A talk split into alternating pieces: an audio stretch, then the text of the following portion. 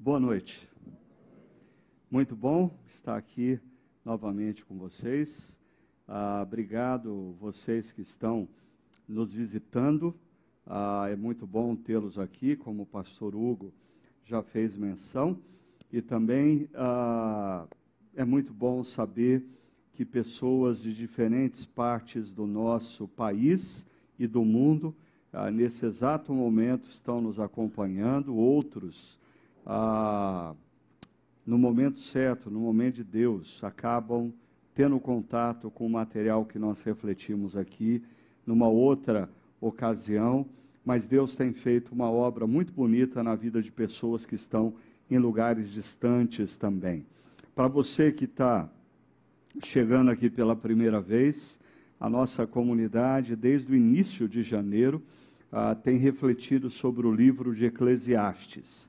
Para aqueles que nos acompanham mais tempo, sabem que assim o livro de Eclesiastes é o meu livro texto obrigatório em época de aniversário. Toda manhã do meu aniversário, que foi na última semana, é tempo de pegar uma, uma caneca de café, xícara não basta para mim, caneca de café, abrir o texto de Eclesiastes, ler e refletir e fazer a pergunta: ah, o que no meu momento de vida é mera vaidade e precisa ser deixado para trás? O que no meu momento de vida diz respeito ao que Deus quer fazer em mim e através de mim, e eu preciso focar, eu preciso dar mais atenção, eu preciso uh, me empenhar mais. E a prova de que eu fiz isso na última quarta-feira, está aqui, assim, eu todo ano uh, eu, eu fotografo uh, esse momento, para me lembrar da importância desse ritual para mim. Mas uh, a minha última quarta-feira não foi só de rituais, né? foi também de receber presentes de pessoas queridas.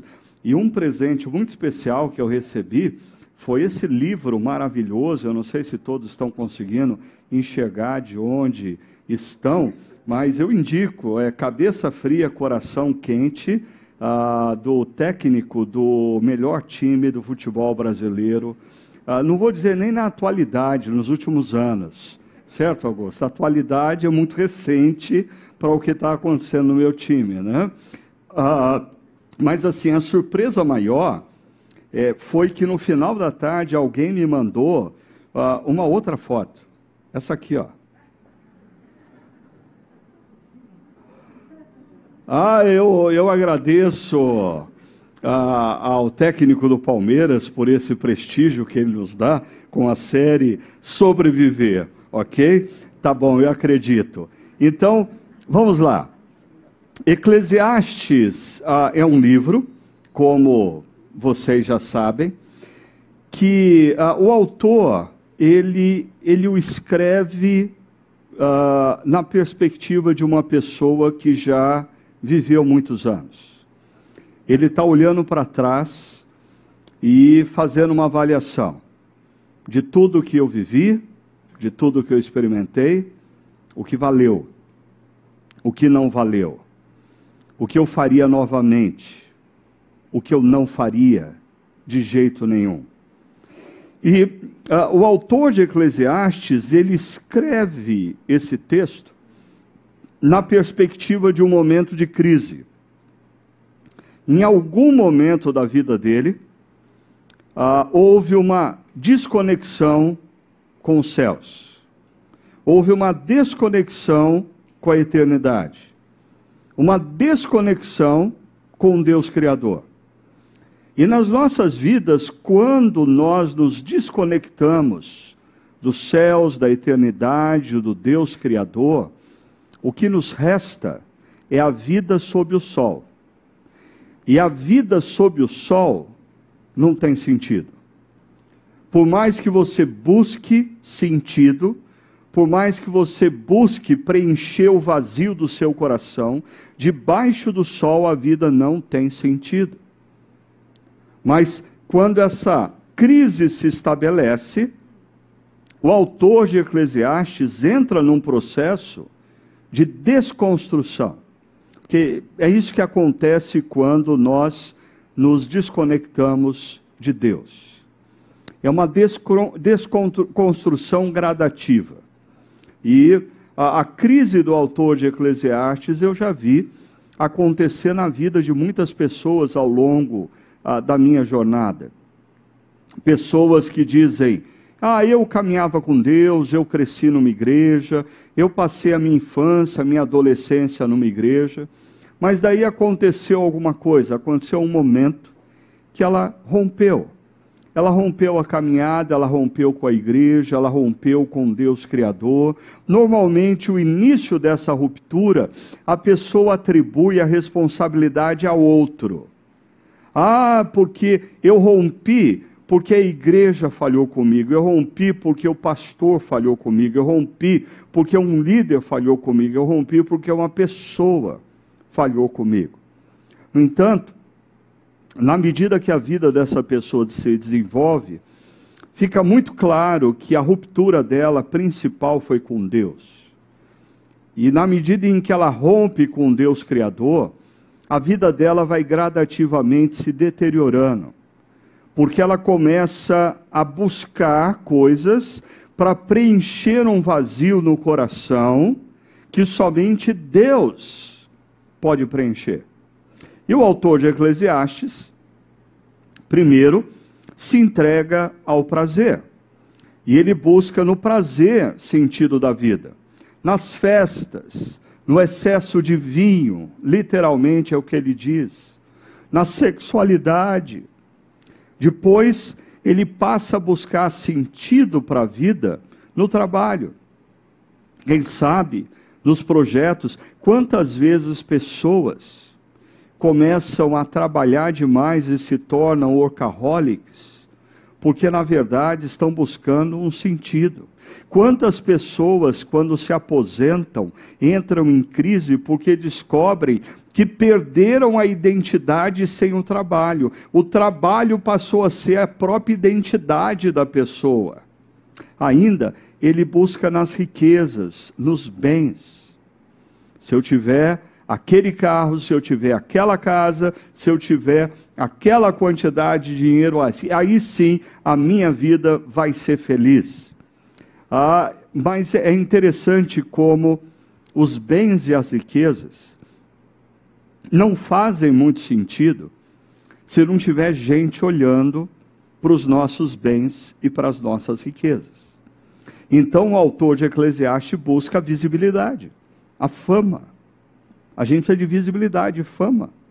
Né? É, é, a, a, gente já conversou sobre isso, e eu acho muito interessante a gente observar uh, esse fato de que os bens materiais, eles só trazem algum nível de prazer quando outras pessoas estão olhando e admirando o fato de nós o possuí-los. Por exemplo, que vantagem você tem tendo uma Ferrari ah, vermelha ou um Porsche Carreira azul royal ou amarelo, ah, porque esses carros têm que ser essas cores. Por que elas são berrantes? Porque as pessoas vão ver. Que vantagem você tem em ter uma Ferrari vermelha ou um Porsche amarelo numa ilha isolada do Pacífico que só você vive? Você já pensou você dando voltas na ilha? Com o seu Porsche amarelo, com o seu Ferrari vermelha, e ninguém na rua para olhar e falar: Uau, olha o carro desse cara. É, é interessante como isso se reflete muito nas redes sociais. Não nos basta nós estarmos num bom restaurante com uma pessoa que nós amamos. Nós precisamos que as pessoas saibam que nós estamos lá. Nós precisamos que as pessoas tomem conhecimento do que nós estamos fazendo. Ah, é o que o autor de Eclesiastes vive. E, no fundo do poço, ele passa a buscar, no exercício do poder, algum sentido. O problema é que quando uma pessoa detém qualquer tipo de poder, sem conexão com a eternidade, sem conexão com os céus, sem conexão com Deus Criador, esse poder é usado para opressão e para injustiça. O, ah, se você olhar essa lista, prazer, trabalho, riqueza, fama, poder, e você pensar assim, ah, mas quem está falando isso é um pastorzinho pobre que nunca vai chegar lá. Ah, ele fala porque ele não tem. Não, não, desculpa. Quem está falando não sou eu. Quem está falando é o autor de Eclesiastes, que já teve tudo isso. E depois de viver tudo isso, em Eclesiastes 1, 2, logo no início do, do livro, ele diz que grande inutilidade, que grande inutilidade, nada faz sentido. Ou poderia ser traduzido literalmente no hebraico por vento. Tudo é vento. Tudo é correr atrás do vento. Nada vale. Ou seja, o autor de Eclesiastes, ele diz que ele alcançou todas essas coisas. E no final da sua vida, ele olha para todas essas coisas e está afirmando: nada disso é capaz de fazer no meu coração, na minha vida, o que só o Deus Criador pode fazer. O espaço no meu coração a ser preenchido é do tamanho exato do Deus Criador. Nada que eu tente encaixar nesse espaço vazio vai preencher vai preencher esse vazio. Interessante que essa frase, ah, ela, ela funciona como que uma moldura no livro de Eclesiastes, porque ela aparece no segundo verso e depois ela aparece no último capítulo, quase no finalzinho. Tudo sem sentido, sem sentido, nada faz sentido, nada faz sentido. Então ela se torna uma moldura no livro de Eclesiastes. E uh, o pastor Tim Keller, ele trabalha com o conceito uh, de que no mundo contemporâneo nós estamos cercados de ídolos. Nós, às vezes, uh, você pode viajar pela Grécia Antiga e contemplar os museus e contemplar a quantidade de deuses e cair no equívoco de falar: não, no nosso mundo, o nosso mundo é diferente. Não, ele diz: o nosso mundo não é diferente nós estamos cercados de deuses, de ídolos do coração. E com exceção aqui da crise, se você pegar prazer, trabalho, riqueza, sucesso e poder, eu diria, tudo isso são ídolos do coração. O que, que são ídolos do coração? Ídolos são ah, ah, ah, coisas, ah, seres, entidades que têm o poder de nos seduzir. Nos seduzir. Perceba, nada disso, prazer, trabalho, riqueza, sucesso e poder, diante disso ninguém fica passivo. Tudo isso tem o poder de seduzir. O problema é que nós iniciamos uma caminhada em busca dessas coisas, mas gradativamente essas coisas nos subjugam, nos escravizam e nos tornamos reféns dela. Faz sentido? a pessoa busca riqueza. Mas ao longo dessa busca, a pessoa passa a ser refém da riqueza. A pessoa busca poder, mas ao longo dessa busca, essa pessoa passa a ser refém do poder. E a única forma de nós vivermos efetivamente livres é nós adorarmos o Deus Criador.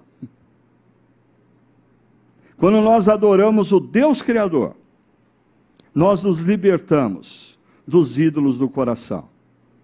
E tudo isso que eu estou falando está diretamente relacionado aos famosos dez mandamentos. Porque se você ler a introdução dos dez mandamentos, o que Deus está falando ali para um povo que estava sendo do Egito, e que estava, estava escravizado a inúmeros ídolos. Deus está dizendo: Eu não quero que vocês sejam escravos de absolutamente ídolo algum. Eu quero que vocês sejam livres. Por isso, vocês adorarão tão somente eu, o Deus Criador. liberdade. Agora, o autor de Eclesiastes, diante de toda essa reflexão, ele se volta primeiramente para a juventude, para os jovens. E assim, esse conceito jovem hoje em dia é muito relativo, tudo depende da perspectiva. Né? Eu já estou numa idade, quando o cara fala, ah, eu tenho 40 anos, ah, novo, menino. Né? Ah, hoje pela manhã, ah, depois de um dos nossos encontros, é um casal ah, de amigos, já nos seus 80 e poucos anos, perguntaram: quantos anos você fez? Eu falei: ah, 58. Nossa, menino! Né? Então, assim, tudo depende da perspectiva. Então, o autor de Eclesiastes diz: Alegre-se, jovem, na sua mocidade, seja feliz o seu coração nos dias da sua juventude. Perceba, as duas frases começam, começam com o imperativo: alegre-se, seja feliz. E termina com mocidade, juventude. As duas frases são ah, paralelas, são sinônimos. E ele continua: siga por onde o seu coração mandar, até onde a sua vista alcançar. Ah, eu estou vendo alguns jovens aqui, deixa eu dizer uma coisa. A, a juventude é um momento fascinante da vida. Porque na juventude a gente tem energia, a gente tem força física, Assim, na juventude, você pode ficar estudando até as duas da manhã, e se você precisar acordar às seis, você acorda e você aguenta o tranco. Vai fazer isso depois dos 50, 60 para você ver. A, a juventude é um momento de, de nós olharmos o horizonte e enxergarmos o oceano azul e dizer: Eu quero cruzar o Oceano Azul, eu quero alcançar isso, eu quero fazer esse curso na faculdade, eu quero construir essa carreira profissional, eu quero fazer com que isso aconteça, eu quero me dedicar a esse projeto. A juventude é um momento lindíssimo, maravilhoso e que precisa ser aproveitado. Por isso, o que o autor de Eclesiastes está oferecendo aqui para os jovens é uma espécie de carpe diem. Curtam a vida, aproveitem a vida, alegrem-se, sejam felizes, sigam o seu coração, olhem para o horizonte, para o oceano azul e naveguem na direção do oceano azul. É, se eu parasse aqui, alguns de vocês que estão aqui pela primeira vez iriam dizer assim: achei a igreja dos meus sonhos. Assim, gostei dessa mensagem, gostei desse pastor, gostei dessa igreja. Assim, ah, eu posso fazer o que eu quiser da minha vida, que está tudo bem. Ah, o problema é que o verso 9 não termina aí. O verso 9 tem uma frase final. Mas saiba que por todas essas coisas, Deus o trará o julgamento. Em outras palavras, o autor de Eclesiastes, ele joga constantemente com essa ideia de que nós devemos aproveitar a vida, carpe diem. Aproveite a vida, curta a vida, carpe diem. Mas lembre-se que você está na presença de Deus. Coram Deo. Coram Deu, diante de Deus, na presença de Deus. A, a, a, somatória desses dois conceitos tem me ajudado muito a pensar no seguinte: a gente não precisa ficar decorando, ai, quais são os dez mandamentos, ai, o que, que é pecado, ai, o que, que é certo, o que, que é errado. Não! Assim, viva isso, carpe diem corandeu, ou seja, viva a vida com intensidade, com a consciência de que Deus vê todas as coisas e que o que você está fazendo é algo que faz Deus sorrir. Se o que você está fazendo faz Deus sorrir, siga em frente. Siga em frente. Aproveite a vida a partir do que Deus considera precioso. Aproveite a vida a partir de caminhos que Deus considera os caminhos bons para você. Aproveite a vida a partir dos princípios e valores que Deus deu a você, para que tudo te vá bem. Mas uh, o texto segue e o autor continua falando para jovens. Então anotem aí, jovens de todas as idades. Lembre-se do seu Criador. Essa, essa expressão, lembre-se do seu Criador, ela vai aparecer duas vezes no nosso texto, em Eclesiastes 12. E outra coisa importante, é interessante como todo o pensamento de Eclesiastes ele, ele está construído em cima da teologia da criação. Gênesis 1 e 2. Tanto que, depois de toda essa reflexão, depois de concluir que a vida desconectada com os céus, desconectada da eternidade, desconectada de Deus, não faz sentido, ele diz então: se reconecte ao Deus Criador. Porque se você não buscar o Deus Criador, nada nunca vai fazer sentido. E ele convida os jovens, o quanto antes na sua vida, lembre-se do Deus Criador. Se reconecte ao Deus Criador. Busque o Deus Criador. Ah, e perceba, ele diz: lembre-se do seu Criador nos dias da sua juventude, a mesma expressão para o alegre-se, seja feliz na sua juventude. Como ser feliz na juventude? Buscando o Deus Criador. Como ser alegre na sua juventude buscando o Deus Criador. E aí, por duas vezes aparece a expressão antes que. Antes que venham os dias difíceis, antes que se aproximem os anos, os anos nos quais você dirá: não tenho satisfação neles. Dois são os conceitos de julgamento em Eclesiastes. Porque ah, quando o Carpe Diem e o Corandeu ah, nos, nos apontam para o fato de que Deus vai julgar todas as coisas. O primeiro conceito de julgamento em Eclesiastes é de que tudo que nós fazemos em vida, nós estamos semeando e nós colhemos o que nós semeamos. Então, ah, existem dores na nossa vida, não todas, mas existem dores na nossa vida que são decorrentes de decisões equivocadas, de decisões insensatas, de caminhos tolos e principalmente de nós acharmos que sabemos mais do que o Deus Criador. Então nós tomamos o caminho que a nossa mente entende que é o melhor. Nós tomamos o caminho do nosso coração, independente dos olhos do Deus Criador. Nós tomamos os caminhos que a nossa cultura diz que é o certo. E a consequência é dor e sofrimento. Então, o que o autor de Eclesiastes está dizendo, jovem, Construa a vida em conexão com Deus Criador, porque isso vai te poupar dores e sofrimento no futuro. Construa a sua carreira profissional, construa a sua relação afetiva, construa a sua vida conjugal, construa a sua família a partir dos valores e princípios do Deus Criador. E você vai semear o que você vai colher. O contrário também é verdadeiro.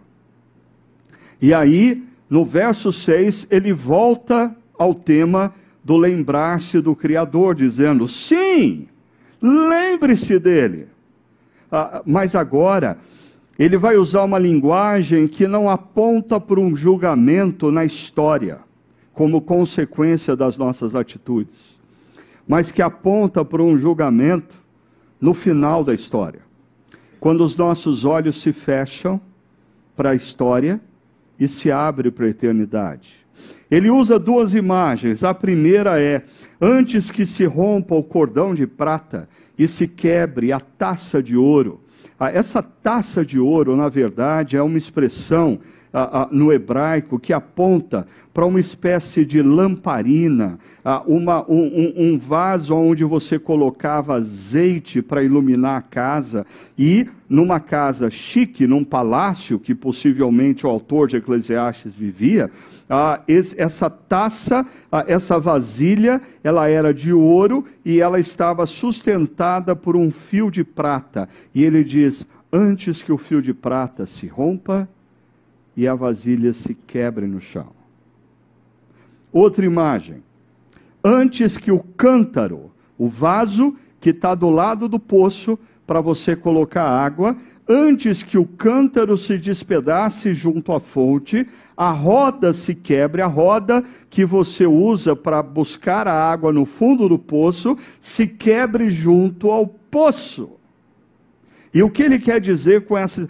Perceba, as duas imagens é, é, é, são imagens ah, de tragédia, de barulho. Ah, a vasilha de ouro se derrubando, o fio de prata se rompendo, ah, o cântaro se despedaçando, a, a, a, rondana da, da, do, do poço se quebrando.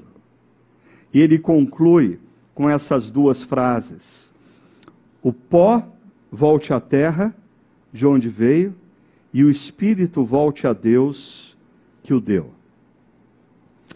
Em Gênesis, o ser humano ganha vida quando Deus sopra o espírito no ser humano. É o sopro da vida. E o autor de Eclesiastes diz: Deus sopra a vida e no final da nossa existência, Deus toma o fôlego da vida outra vez. É uma forma dele dizer, ah, e perceba essa expressão, ah, o, o, o Espírito volte a Deus que o deu, foi Deus quem deu. A vida, ah, você só tem a vida porque Deus te deu a vida. E no final de todas as coisas, Deus encontra você e diz: O que, que você fez com a vida que eu te dei? O que, que você fez com o tempo de vida que eu te dei? O que, que você fez com os dons e talentos que eu te dei? O que você fez com as habilidades que eu te dei? O que você fez com a sua juventude? A juventude que eu te dei, o que, que você fez? Da vida, da juventude, das habilidades, das capacidades, das oportunidades, porque a vida é graça. Deus deu. E o Deus que deu, ele tem todo o direito de nos perguntar o que você fez com o que eu te dei. A parábola dos talentos que Jesus conta. Agora, ah, tudo isso aqui se encerra no livro de Eclesiastes, com o verso 13 e 14. O verso 13 diz assim: Agora que já se ouviu tudo, aqui está a conclusão. Opa, isso chama atenção. Tema a Deus e obedeça os seus mandamentos, porque isso é essencial para o homem. Ah, o grande problema, você já percebeu como nós temos problemas de relacionamentos relacionados a mensagens de e-mail e de WhatsApp? Porque alguém manda uma mensagem para alguém e o outro alguém lê a mensagem com um tom de voz que não é o tom da pessoa que enviou. E a pessoa que recebe entende que o outro está brigando com ele. E começam os atritos. Dependendo do tom de voz que você lê esse verso, ele tem uma conotação. E eu diria, a maioria das pessoas que não caminham com Deus, que não conhecem efetivamente a Deus como a canção que a Miriane nos trouxe antes da reflexão. Não desfrutam da intimidade com Deus, leem esse texto da seguinte forma: Agora que já ouviu tudo, aqui está a conclusão. Tema a Deus e obedeça aos seus mandamentos, porque isso é essencial.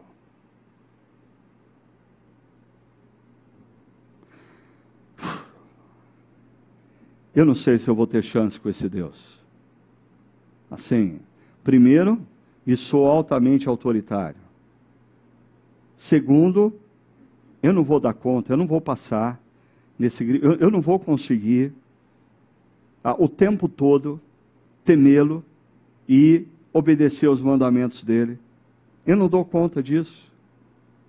E, e talvez o texto ainda force mais a barra, porque o autor termina o último verso de Eclesiastes, volta para a questão do julgamento, pois Deus trará a julgamento tudo que foi feito, inclusive tudo que está escondido, seja bom, seja mal. Julgamento em vida, consequência das nossas atitudes equivocadas, insensatas, julgamento após os nossos olhos se fecharem para a história e se abrirem para a eternidade, quando Deus nos perguntar o que, que você fez com a vida que eu te dei. Por isso, eu queria é, pedir para você atenção para a gente fazer uma coisa. Eu queria ajudar você a entender ah, o que, que significa na Bíblia esse temor a Deus. Tema a Deus. Não sei você. Mas assim, eu sempre tive dificuldade com essa expressão. Eu falo, puxa, mas por que, que Deus deixou o pessoal escrever essa palavra na Bíblia? Porque assim, a gente tem que, como pastor, gastar muito tempo para explicar para as pessoas. Porque assim, eu, normalmente quando eu escuto, tema Deus, tema Deus, eu, o que vem à minha mente às vezes é alguma coisa como tenha medo, evite-o. Porque tudo que você tem medo, você evite, evita, não é? Assim, meu medo, meu pai tem medo de acordar à noite ah, e ir na cozinha sozinho. Então ele evita de ir na cozinha à noite. Mesmo que ele acorde e esteja com sede, ele passa a noite toda com sede, mas ele não vai na cozinha. Ou senão ele acorda minha mãe e manda minha mãe na cozinha pegar água para ele. Simples assim. Tudo que a gente tem medo, a gente evita.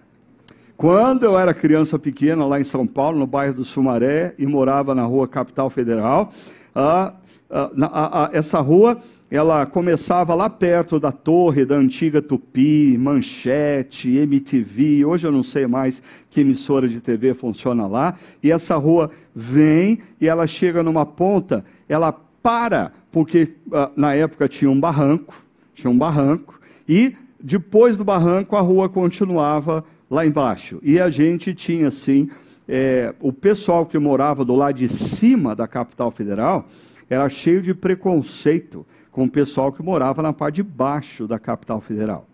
Eu, eu, não sei o que, que o pessoal que morava na parte de baixo pensava da gente, mas assim, nós que morávamos na parte de cima, assim, achava meio perigoso andar por lá, o pessoal era meio briguento tal, mas assim, os meninos ah, se juntavam em times de futebol e às vezes a gente marcava jogo contra. E era o, o jogo contra do nosso time, Capital Federal de Cima, contra a capital federal de baixo. O problema é que no time dos caras tinha um sujeito, assim, para vocês perceberem meu trauma, assim, eu lembro o nome dele 50 anos depois. Alonso. Alonso. O sujeito era assim forte, apesar de ser um pré-adolescente. Ah, é, assim, todo mundo usava tênis, que chute. Todo mundo usava que chute para jogar bola no asfalto. Ele jogava descalço. Os dedos dele eram desse tamanho assim, ó. Ah, e, e, e, quando ele chutava a bola, eu não queria estar por perto. Assim, ele chutava muito forte. Você não consegue imaginar o que é levar uma bolada. A moçada hoje em dia tem bola com ah, couro sintético. Aquele tempo era capotão. Sabe o que é isso? A bola era pesada, doía, doía, doía. Você levava uma bolada na perna, ficava três dias com a marca da bola na perna. Quando, quando não levava a bolada, no nariz. Né? Ah, e, e quando chovia e aquela bola ficava pesada.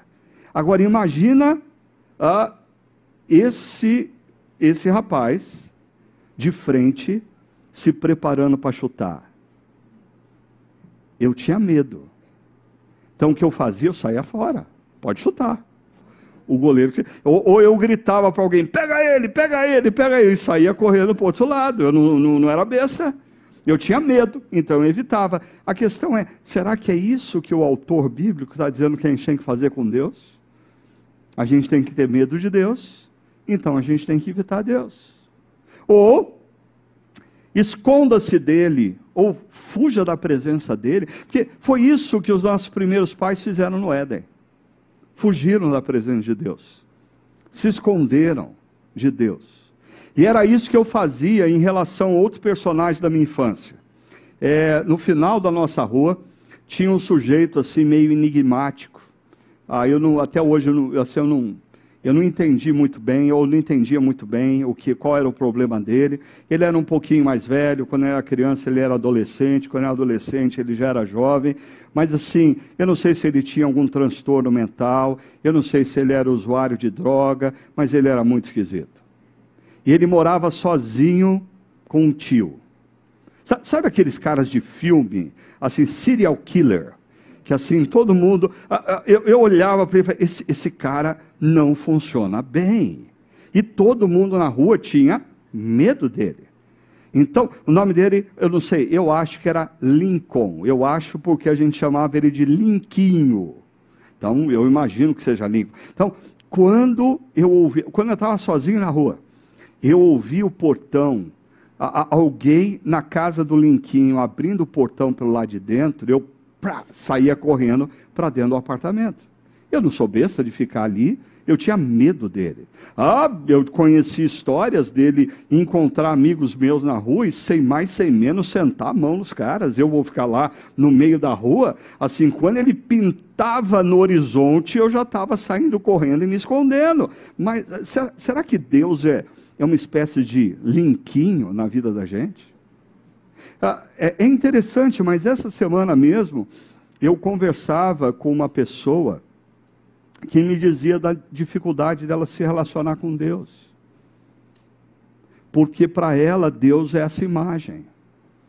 É, é mais ou menos a, a, imagem do, aquela imagem clássica do guarda noturno londrino, no meio assim da neblina que sobe aqui, e o, o, o guarda apitando e rodando o cacetete, pronto para pegar alguém. Tem gente que acha que Deus é isso. Bom, dá uma olhada o que as Escrituras falam sobre o temor a Deus. Eclesiastes 3,14 diz: Sei que tudo que Deus faz permanecerá para sempre, e isso nada se pode acrescentar, e disso nada se pode tirar. E aí o autor complementa: Deus diz, Deus, Deus assim faz para que os homens o temam. E a expressão aqui temam tem a ver com a respeito, reverência. Por quê? Se você notar as frases anteriores, o autor está dizendo o seguinte: na vida ah, ah nós estamos como que dirigindo um carro, um carro novo, e a gente está todo empolgado com um carro novo, apreciando a estabilidade do carro novo, e a gente acha que toda a vida está no controle das nossas mãos, quando de repente uma luz vermelha acende no painel. Quem aqui já não passou por isso? Quando acende a luz vermelha, você fala assim: Uau, acendeu a luz vermelha, que legal, estragou minha viagem. Não, quando acende a luz vermelha, você fala: Ah, não acredito. Não acredito. Eu vou ter que depender de uma concessionária, eu vou ter que depender de um mecânico, eu vou ter que depender de alguém. Ah, o que esse texto está dizendo é que Deus fez a vida de tal maneira que muitas vezes nós nos deparamos com problemas, uma luz vermelha que acende no painel, e Deus assim o fez, para a gente se lembrar que Ele é o Criador e nós somos criaturas. Para a gente se lembrar que nós não temos o controle da vida como nós às vezes imaginamos ter. Para nós nos lembrarmos que nós precisamos da graça dEle. E nesse sentido, né? Depender de Deus significa essa relação de respeito para com Deus Criador, a, a, reconhecendo a grandeza dele, reconhecendo que a vida está nas mãos dele, reconhecendo a nossa dependência dele. Mas Eclesiastes continua e diz: em meio a tantos sonhos absurdos e conversas inúteis, tenha temor de Deus. O que, que Eclesiastes está querendo dizer aqui no capítulo 5? O contexto aqui envolve palavras e votos. O capítulo 5 de Eclesiastes diz: Se você comparecer diante de Deus e fizer votos, cumpra-os, porque isso é sério. Ah, deixa eu dar alguns exemplos. Ao longo da vida, quando você vai batizar um filho, você vem diante de uma igreja e o pastor diz: Eu quero fazer algumas perguntas para você diante da igreja e diante de Deus. Diante de Deus. E você assume compromissos diante de Deus. Quando você se torna membro de uma comunidade cristã, não sei se você já percebeu, mas você faz, responde algumas perguntas e assume alguns compromissos, não só diante da comunidade cristã, mas diante de Deus. Quando você se casa, e você faz questão que o pastor esteja lá para ter uma cerimônia religiosa, bonita, e compra flores e, e, faz tudo de maneira maravilhosa, música encantadora. Só que você tem que lembrar uma coisa: você assumiu compromissos diante de Deus. E o autor de Eclesiastes diz: é melhor você não assumir compromisso nenhum. Mas se você assumiu compromissos diante de Deus, cumpra-os. Porque Deus não é um menino. Deus não é um amiguinho que você diz coisas para ele e você faz o que você quiser. Você precisa ter responsabilidade diante do que você assumiu diante de Deus. Ah, um pouquinho mais. Provérbios, ou perdão, Eclesiastes ainda vai dizer: o ímpio pode cometer uma centena de crimes e, apesar disso, ter vida longa. Mas sei muito bem que as coisas serão melhores para quem? Para aqueles que temem a Deus. É interessante essa, esse verso, porque se você notar, a última linha, ela, ela quase que uh, explica o que o autor de Eclesiastes considera temor do Senhor, ou temer a Deus. Ele diz, para os que mostram respeito diante dele. Mas ele faz um acréscimo aí importante. Aqueles que temem a Deus, eles vão ter coisas melhores. Aqueles que vivem uma vida de respeito para com a pessoa de Deus, ah, de reverência para com a pessoa de Deus, têm a promessa de que eles terão coisas melhores. Então isso começa a me distanciar da ideia simplória que temor ao Senhor é medo, porque eu não tenho medo de coisas boas, eu não tenho medo quando eu ando numa direção e eu recebo coisas boas, eu não posso ter medo de viver uma vida que eu vou ter coisas melhores. E quem teme a Deus, respeita a Deus, reverencia a Deus, vai ter coisas melhores. Provérbios capítulo 14 fala um pouquinho dessas coisas melhores. Aquele que teme o Senhor possui uma fortaleza segura. E na antiguidade, você ter uma fortaleza segura num mundo, numa terra de ninguém, ah, valia muito. Você está seguro numa fortaleza. Mas o que me chamou muito a atenção aqui, refúgio para os seus filhos. Não existe herança melhor que você possa deixar para os seus filhos do que ele perceber na sua vida que você é alguém que vive em temor ao Senhor, em respeito ao Senhor, em reverência ao Deus Criador. O texto diz que ah, o seu temor a Deus será refúgio para os seus filhos, segurança para os seus filhos. Mas o autor de Provérbios insiste: o temor do Senhor é fonte de vida e afasta das armadilhas da morte. Ou seja, eu não posso considerar o temer a Deus a sinônimo de ter medo do que é fonte de vida. Eu não posso considerar temor ao Senhor como sinônimo de medo, medo de uh, ter uma fortaleza segura na minha vida. Não faz sentido. Isaías 33 diz: Ele, Deus, será o firme fundamento nos tempos a que você pertence. Uma grande riqueza de salvação, sabedoria e conhecimento. E aqui para mim essa frase é fantástica. O temor do Senhor é a chave desse tesouro. Quantos filmes você já assistiu que os caras chegam e eles sabem que do lado de lá da parede existe um tesouro, do lado de lá da rocha existe um tesouro, mas eles não sabem como ter acesso ao tesouro, eles não têm a senha para passar para o tesouro, eles não têm a chave que abra a porta para acessar o tesouro. E aqui nós estamos vendo o autor falando que o tesouro é a sabedoria e o conhecimento, a sabedoria do Deus Criador, o conhecimento íntimo do Deus Criador. Essa música que a Miriane acabou de cantar para a gente. O, o conhecimento de Deus, viver com Deus, é um tesouro desfrutar da sabedoria do Deus Criador. É um tesouro, é um tesouro. E a chave para você acessar esse tesouro é o temor ao Senhor, é o respeito, é a reverência.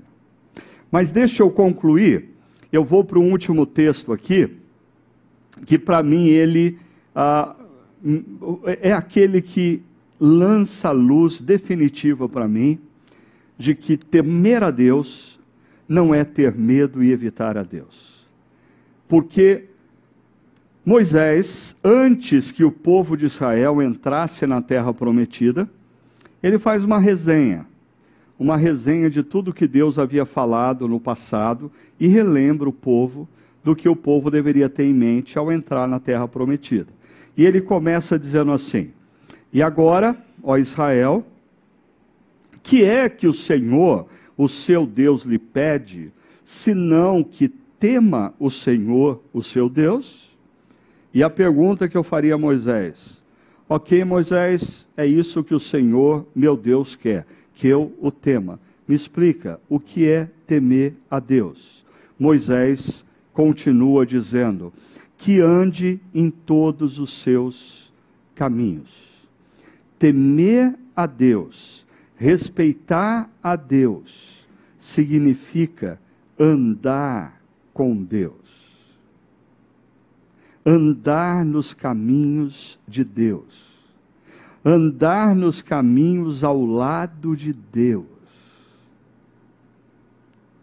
O texto continua: que ame que o sirva, que sirva ao Senhor, o seu Deus, de todo o seu coração e de toda a sua alma amar, a, eh, eh, ser, temer a Deus, segundo Deuteronômio capítulo 10, significa amar a Deus e por isso servi-lo. Ah, eu gosto há muitos anos de assinar todas as minhas correspondências e cartas com a expressão no nome daquele a quem amamos e por isso servimos. Nós servimos porque amamos. Nós não servimos por obrigação. E aqui, ah, eu dizia com a presença dos meus pais hoje pela manhã, que assim, crianças não aprendem conceitos abstratos. Não adianta você dizer para uma criança, ame ao Senhor. Ah, ame ao Senhor. O que, que é?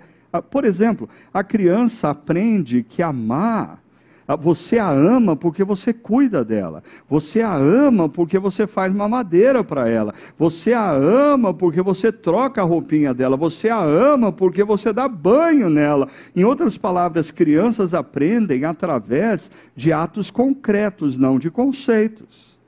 Aí você diz assim: ah, filhinho, você tem que amar a Deus como o papai e a mamãe. E eles olham. O que, que o papai e a mamãe faz? Que reflete amor por Deus. Aí eu fiquei pensando nisso e lembrei da minha infância outra vez. Ah, eu aprendi a amar a Deus vendo os meus pais servindo na causa de Deus. Assim, a, a, maneira como os meus pais demonstravam o amor de Deus era de uma maneira concreta, não era de uma maneira abstrata. Meus pais estavam envolvidos, a minha mãe sempre cuidando dos adolescentes da igreja, o meu pai como diácono, ajudando a arrumação da igreja, encontrar lugar, e eu como criança olhava, e muitas vezes, como criança, até achava, ah, a gente tem que ir mais cedo para a igreja, porque o pai é diácono, ai, tem que ir hoje na igreja, porque a mãe cuida dos adolescentes. Mas hoje eu olho para trás e eu percebo que o compromisso dos meus pais em servirem nas causas de Deus me ensinou o que significa efetivamente, de maneira concreta, amar a Deus. Eu via o amor dos meus pais por Deus através do que eles faziam.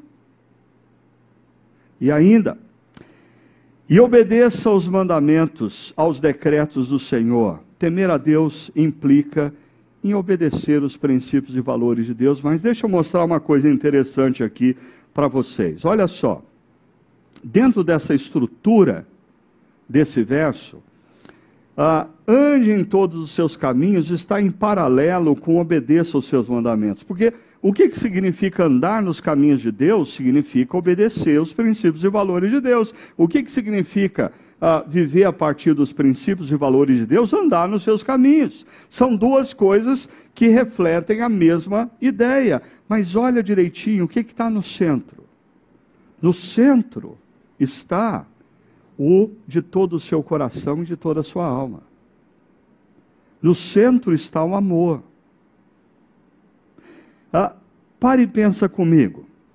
Primeiro, em Provérbios, o autor inúmeras vezes fala para o seu filho, ele está escrevendo para o filho: Filho, me dê o seu coração.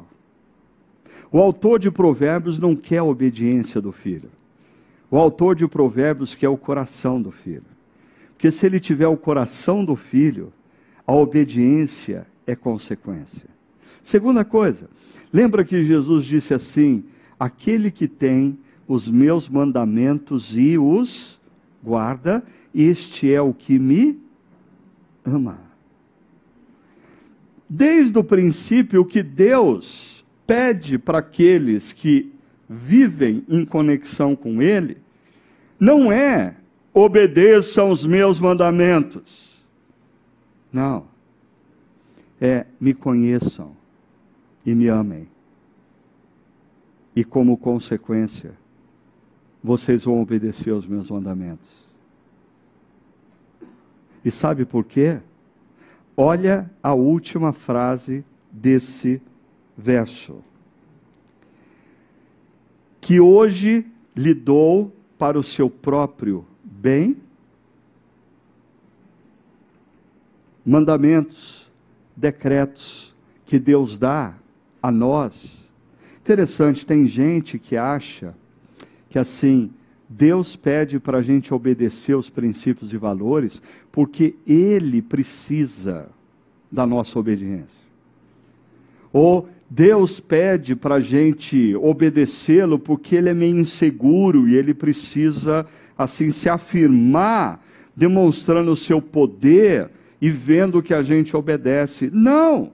O texto diz que os princípios e valores que Deus nos dá, Ele nos dá porque nós precisamos deles.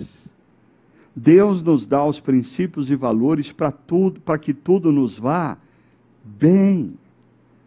Para que a gente não sofra o julgamento histórico do colher o que nós plantamos, porque nós decidimos mal, tomamos caminhos insensatos, construímos a nossa história de maneira tola e aí nós sofremos. Por isso o texto diz: os princípios e valores que Deus nos dá para que tudo nos vá bem. Pare e pensa comigo. Segundo Deuteronômio, temer a Deus significa andar com Ele, amá-lo, servi-lo porque o ama e atentar para os princípios e valores que Ele nos deu, para o nosso benefício, para que tudo nos vá bem. Deixa eu voltar e assim a gente termina. Leia outra vez. Eu, eu, da primeira vez eu li esse verso da seguinte maneira: Agora que já se ouviu tudo, aqui está a conclusão. Tema a Deus e obedeça os seus mandamentos, porque isso é essencial ao homem. Não. À, à luz do que eu leio em Eclesiastes, Provérbios, Isaías e Deuteronômio, eu acho que a gente tem que ler assim. Agora que já se ouviu tudo, aqui está a conclusão. Tema a Deus e obedeça os seus mandamentos, porque isso é essencial essencial para que tudo nos vá bem.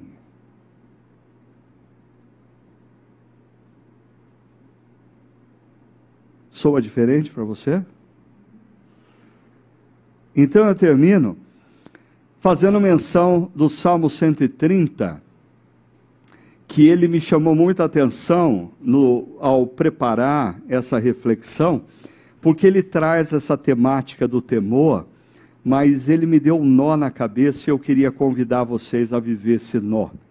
Porque o Salmo 130 diz: Se tu, soberano Senhor, registrasse os, os pecados, quem escaparia? Senhor, se o Senhor fosse como eu e ficasse tomando nota, Fulano fez isso para mim. Beltrano falou mal de mim. Ciclano não me ligou no dia do meu aniversário. Quem sobraria? Quem sobraria? Ah, olha o que, que o verso seguinte diz. Mas contigo está o perdão. Ah, e o por, perdão de Deus é, é interessante porque Deus nos ensina, como filhos e filhas, a perdoar de maneira concreta. A morte de Jesus na cruz é um ato concreto, não é um, não é um conceito abstrato. O perdão é de Deus, mas olha que interessante: contigo está o perdão. Para quê? Para que sejas temido. Faz sentido você ler esse verso, mas contigo está o perdão para que nós tenhamos medo do Senhor? Não. Mas contigo está o perdão para que o Senhor seja amado, amado e amado. Para que eu queira viver cada dia mais perto, mais perto, mais perto do Senhor Contigo está o perdão, e cada vez que eu erro e o Senhor me perdoa, mais eu me sinto constrangido a te obedecer, porque o Senhor é um Deus bom demais, o Senhor é um Deus cheio de misericórdia, o Senhor é um Deus que não desiste de mim, o Senhor é um Deus gracioso. Ter medo de Deus é coisa para pagão. Assim, imagina os gregos da antiguidade. Os deuses deles, sim, eram igual o linquinho da minha rua. Doidos. A qualquer momento eles mandavam um raio na cabeça e você tinha que andar com medo. O nosso Deus é um Deus que não registra os nossos pecados, que nos perdoa. Para que a gente queira estar mais perto dEle, para que a gente seja mais reverente a Ele, para que a gente respeite ainda mais esse Deus que tanto nos ama, que tanto nos quer, que tanto nos perdoa, que insiste com a gente. Para mim, temer a Deus envolve andar com Ele, viver com Ele, amá-lo e aprender a amá-lo, servi-lo e obedecer. Obedecer porque os princípios e valores que Ele nos deu Ele não nos deu porque Ele precisa da nossa obediência, mas porque Ele quer que tudo nos vá bem. Isso é essencial. Isso é essencial. Que você saia daqui desafiado a andar com Deus, a conhecer mais de Deus, a experimentar os seus princípios e valores, mas principalmente olhar para a cruz e ser impactado pelo perdão de Deus naquela cruz. Que Deus os abençoe.